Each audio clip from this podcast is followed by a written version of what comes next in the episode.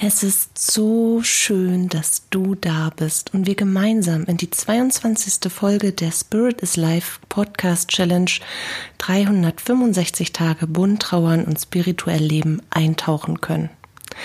Dies ist dein Podcast für tägliche hilfreiche Impulse auf deiner Trauerreise und für eine Menge Wunder auf deinem Weg. Bist du dabei?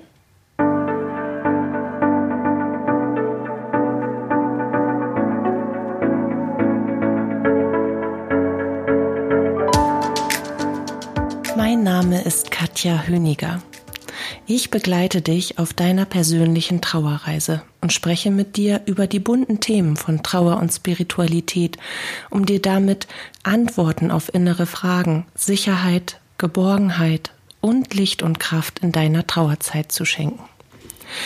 Gestern in der 21. Episode habe ich liebevolle Worte an dich gerichtet, um das Leben als solches annehmen und als lebenswert empfinden zu können. Und heute möchte ich dir gerne vier Schritte an die Hand geben, damit du in deiner Trauerzeit, in deinem nun neuen Leben, in dem ungewollten Leben, in dem natürlich auch ein Stück weit der Lebensunwillen steckt, so möchte ich es mal sagen, das Leben als solches wieder als lebenswert zu empfinden und liebend anzunehmen, damit du in die genau diesen Punkt deines Seins, an diesem Punkt deines Seins einen neuen Sinn für dein Leben entwickeln kannst. Vier Punkte, die dich sicherlich das ein oder andere Mal mit dem ein oder anderen Wort oder Satz in einen inneren Widerstand bringen. Einfach weil wir merken, dass wir uns selber solche Grenzen gesetzt haben in dem, was wir wahrnehmen, in dem, wie wir etwas betrachten oder wie wir etwas bewerten, auch willentlich, wie wir etwas bewerten wollen, ja, an eine Grenze, dass uns das an eine Grenze bringt, dass wir, dass wir etwas ablehnend empfinden. Und das ist auf der einen Seite natürlich schade. Schade ist das falsche Wort dafür.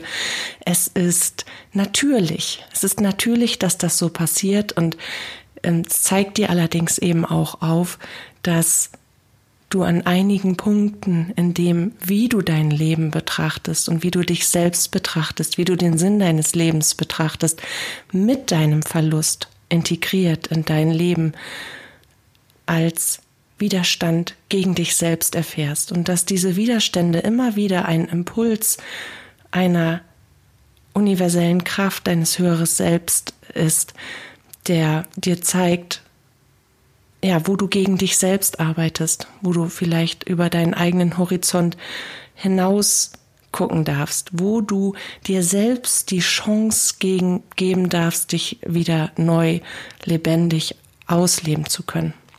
Und genau damit sind wir auch schon bei Punkt eins der vier Punkte, um einen, um dem Leben einen neuen Sinn zu geben.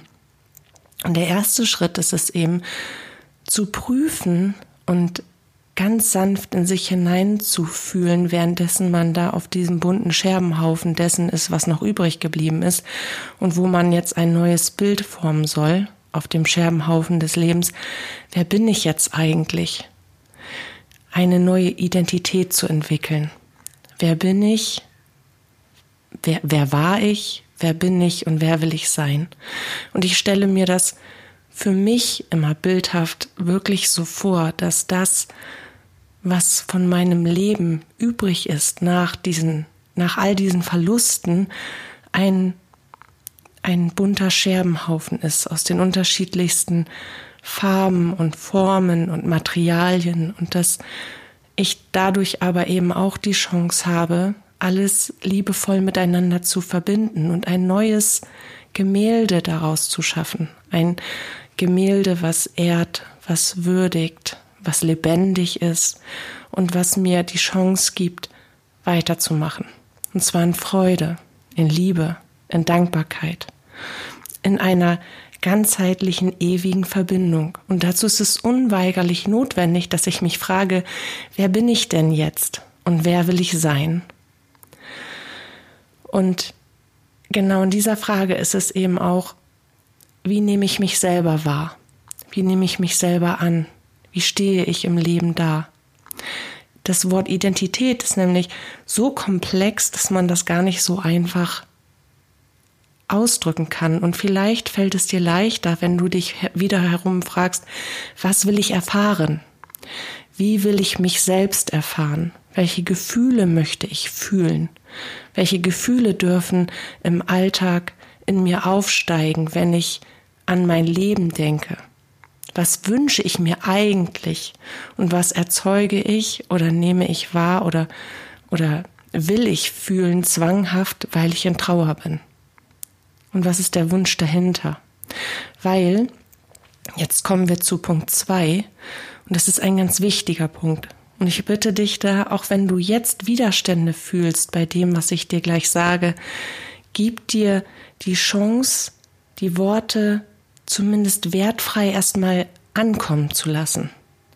Weil das ist oft etwas, weswegen wir aus unserem Alltagsbewusstsein nicht herauswachsen, weswegen wir an 90 Prozent des Tages das tun und das denken, was wir am Tag davor schon gedacht und gefühlt und gemacht haben.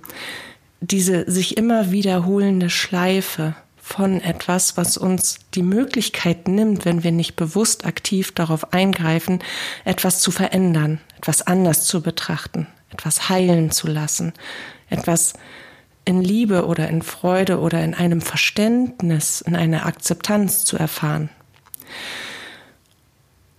Und dieser zweite Punkt, für den ich dich jetzt um eine neutrale Aufnahme bitte, ist, dass du die emotionale Abhängigkeit in der Lebensgestaltung in Kombination mit deinem nun jenseitigen Lieblingsmenschen anerkennst.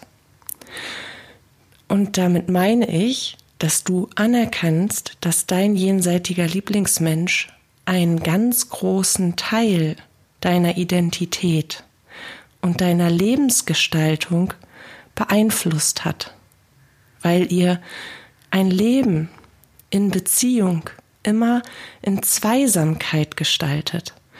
Und dabei ist es wirklich unerheblich, welche Form der Beziehung es ist. Es geht um die Intensität der Beziehung.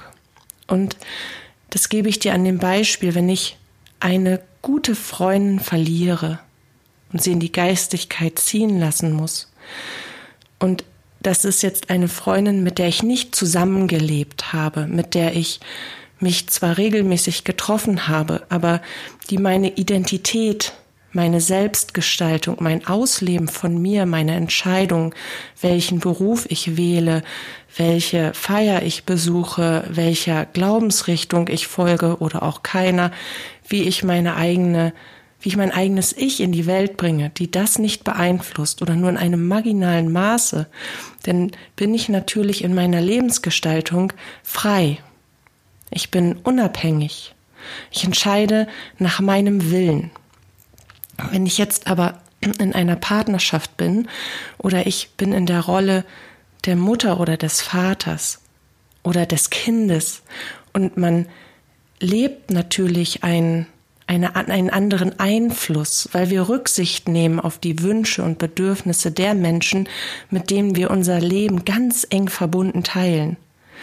Dann bricht mit dem Verlust dieses Menschen eine Leere in vielen Bereichen ein, wo wir sonst gefragt haben, was man tun soll, wo wir sonst nach dem Wünschen oder Bedürfnissen der anderen Person agiert haben, wo wir sonst Einfluss haben geltend machen lassen, in dem Sinne, dass wir uns eben ausgerichtet haben, dass man Dinge, die eigentlich mit einem selbst zu tun haben, aber nicht alleine für sich selbst entscheidet, wir nennen das Egoismus, teilweise auch Narzissmus, sondern dass wir das in Absprache miteinander tun, dass wir Kompromisse eingehen und dass wir so natürlich auch eine emotionale Abhängigkeit schaffen, weil wir etwas dann nur guten Gewissens tun, wenn diese Person einverstanden ist, wenn diese Person diesen Schritt mitgeht oder diesen, diese Entscheidung mitträgt.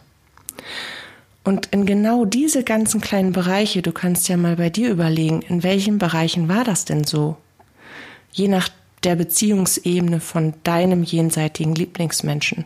Wenn das jetzt zum Beispiel dein Vater gewesen ist oder deine Mutter gewesen ist, in, in welcher Weise hat dein jenseitiger Lieblingsmensch auf dein Leben Einfluss genommen und auf deine Entscheidung, auf dein Selbstbild, wie du dich selbst wahrnimmst und wie du dich selbst auch in die Welt bringst.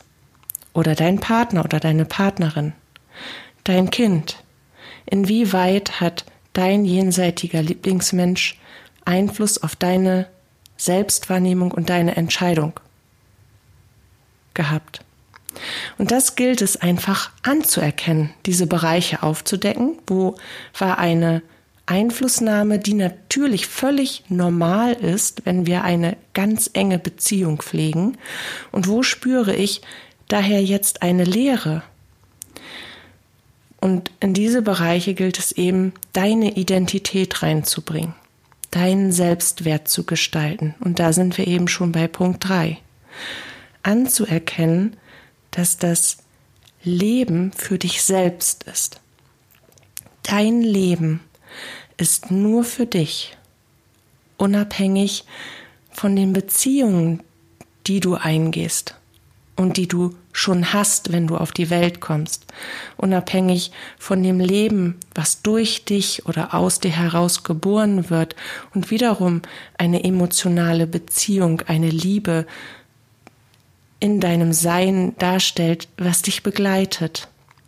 Wir alle wollen das so, wir alle lernen und wachsen miteinander, aber dass diese Entscheidung, wie Beziehungen, Seelen und Menschen zueinander stehen, welche Erfahrungen sie gemeinsam machen und wann diese Erfahrung aufhören und in eine andere Form des Lebens und dann wiederum in eine höhere Form der Erfahrung münden, das liegt nicht in unserem menschlichen Wissen und Bewusstsein, sondern in unserem höheren Bewusstsein, in unserem höheren Selbst, in einer anderen Form von Identität. Und deswegen ist es wichtig, dass du dir klar machst, dass du dein Leben nicht für die anderen gelebt hast, sondern dass es wundervoll und erfüllend war, dass sie für diese Zeit an deiner Seite waren und dass du das erleben durftest und vielleicht versuchst du auch herauszufinden, was du von deinen jenseitigen Lieblingsmenschen lernen konntest, wie du durch sie gewachsen bist. Und zwar nicht nur, und das ist immer wichtig, nicht nur im positiven Sinne, sondern was war vielleicht auch, was waren vielleicht unschöne Erfahrungen, die dich aber im positiven nach vorne gebracht haben, in dem, was du als positiv empfindest wie, wie sie dich gestärkt haben, was du durch vielleicht auch negative Erfahrungen möglich gemacht hast, aus dir heraus. Und wenn du diese Dinge für dich herausfinden konntest, herauskristallisieren, herausarbeiten, wenn dir klar ist, wer du warst, wer du bist und wer du sein möchtest, welche Gefühle du durch dein Leben in dir fühlen möchtest, welche Erfahrungen du machen möchtest. Und wenn du dir bewusst machst, dass du eine emotionale und Selbstwert und Selbstbild prägende Abhängigkeit in der Lebensgestaltung zu deinem jenseitigen Lieblingsmenschen immer noch inne hast, die deinen Sinn des Lebens natürlich beeinflusst. Und wenn du dir erlaubst, einen Selbstwert und einen Stellenwert zu entwickeln, dann gilt es daran, Dinge zu finden, die dir Freude bereiten. Das ist Schritt vier. Weil der Sinn des Lebens ist es nicht, anderen gefällig zu sein, dein Leben anderen als Plattform zu bieten, in dem sie wirken können oder dienend für ausschließlich andere in diesem Leben zu wirken oder ja, dich immer hinten anzustellen, dich selber nicht wahrzunehmen. Dein Leben gilt dir selbst, dem Ausdruck deiner selbst, weil du machst einen Unterschied in dieser Welt.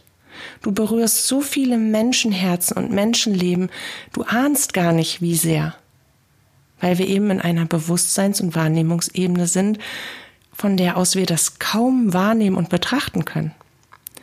Und Dinge zu finden, die deine Seele erfüllen, die dich glücklich machen, die dir mal wieder ein Lächeln auf die Lippen schenken, die dir Momente der Freude bereiten, wo du das Gefühl hast, ja, das fühlt sich gut an, jetzt, jetzt fühle ich mich wohl, ja, das bin ich, das passt jetzt zu mir. Und sei es eine neue Garderobe, jetzt die Integration von Farbe rosa, wo du plötzlich merkst, ja, ich mag das eigentlich in, in Plüsch und bunt und rosa und ich schneide mir gerne die Haare kurz oder ich lasse sie mir gerne auch mal lang wachsen und ich möchte mich irgendwie anders ausdrücken. Ich möchte mich verwandeln. Ich möchte aus meinem Kokon rausplatzen und wirklich mir die Chance geben, das Leben neu wahrzunehmen und Dinge zu tun, die mir Freude bereiten dann findest du immer mehr den Sinn deines Lebens, weil der Sinn des Lebens ist schlicht und ergreifend, sich selbst zu erfahren. Und es ist das eine, dass wir zum Beispiel wissen, dass wir eine bestimmte Stärke haben. Und das andere ist es eben, die zu erfahren, weil wir sie ausleben. Das eine ist es, dass ich weiß, dass ich unglaublich schnell sprinten kann. Und das andere ist es, das eben in einem Wettkampf auch zu erleben, dass ich sie alle abhänge. Das eine ist es, dass ich weiß, dass ich von vielleicht auch deinem jenseitigen Lieblingsmenschen gelernt habe, gut zu kochen. Und das andere ist das eben, das dann auch zu schmecken, das zu praktizieren, anzugucken, dass nichts anbrennt oder dass, die, dass der Ofen nicht explodiert, sondern dass da echt ein richtig leckeres Drei-Gänge-Menü ähm, herauskommt, was ich genießen kann, wo ich merke, ey, darin bin ich richtig gut oder dass ich eben andere Menschen, anderen Menschen helfen kann auf eine gewisse Art und Weise, dass das vielleicht in meiner Natur liegt, das herauszuarbeiten und dass ich mich dabei gut fühle, dass mir das etwas zurückgibt, dass ich den Spiegel von dem erfahre, was ich aussende. Und das ist wiederum das Gesetz der Anziehung und das ist wiederum Manifestation. Das ist die Realität, deine Realität, die du aus deinem Inneren herausbringst, um sie zu erfahren. Und genau das ist der Sinn des Lebens. Immer wieder dich selber zu verändern, so zu verwandeln, dass du durch das, was du erlebst, wachsen kannst. Und dazu braucht es unweigerlich, braucht es unweigerlich ein immer neues Selbstbild. Wer bin ich jetzt? Wer bin ich jetzt? Wer bin ich jetzt? Wer will ich sein? Was will ich leben? Und es braucht, dass du dir selber die Erlaubnis gibst, das zu tun. Dass du diese emotionalen Bande erkennst, dass du dich selbst achten lernst und dass du dir erlaubst, Dinge in Freude zu tun. Genau diese vier Schritte sind es, die deinem Leben einen richtigen Kick geben, eine Tiefe und einen Sinn, den du erkennen kannst. Und warum es uns so schwer fällt, uns selbst zu erlauben, in Trauer, Liebe und Freude zulassen zu können, das erkläre ich dir in der morgigen Folge. Und ich hoffe, dass ich dir mit der heutigen Folge ein paar kleine, klitzekleine Inspirationsimpulse setzen konnte, dich mit dem Sinn deines Lebens und mit dir selbst so auseinanderzusetzen, dass du erkennst, dass wir nicht nur alle miteinander verbunden sind, sondern dass wir uns selbst eben auch Abhängigkeiten schaffen, die zwar natürlich sind in unserer Lebensgestaltung, die aber, so wie alles, alles, alles im Leben eine Kehrseite hat, auch Widerstände und Grenzen dorthin setzen, wo sie gar nicht sein sollten, weil das Leben ein Fluss ist und weil es immer darauf ankommt, wie, was wir dann daraus machen. Und ich wünsche dir von ganzem Herzen, dass du das Beste aus deinem Leben machst. Das Beste aus diesem bunten Scherbenhaufen, der in deiner jetzigen Situation von deinem alten Ich, von deinem alten Leben übrig geblieben ist. Um dieses Bild anders zu gestalten, in Ehre, in Würde, in Liebe, an all die Menschen, die du in die Geistigkeit hast ziehen lassen müssen, aber auch in Ehre, Würde und Liebe an dich selbst und an das Leben. In dem festen Vertrauen und Glauben daran, dass das Leben ewig ist und dass wir lediglich die Form ändern und dass das, wo du jetzt Leere fühlst, auf einer anderen Ebene deines Bewusstseins sich wieder in Fülle verwandelt, weil es immer deine Wahrnehmung ist und das, was du zulässt, was dir, was dir passieren darf, was du erfahren darfst. Das ist das, worüber es entscheidet, auch in welchem Maße du deine jenseitigen Lieblingsmenschen, wie du Gott und die Geistigkeit wahrnimmst und erfährst, wie du Wunder auf deinem Weg findest. Es ist alles die unbewusste, häufig Einstellung unseres freien Willens. So, jetzt habe ich noch eine Menge drumherum gequatscht. Oh, Katja und der rote Faden. Genau. Aber an diesem Punkt jetzt mache ich Feierabend für diese Episode. Ich danke dir sehr fürs Zuhören und ich danke dir von Herzen dafür, dass du dich dir selbst zuwendest. Und ich sende dir heute wieder einmal eine ganz, ganz feste Umarmung aus der Ferne und freue mich auf unser Wiederhören. Deine Katja.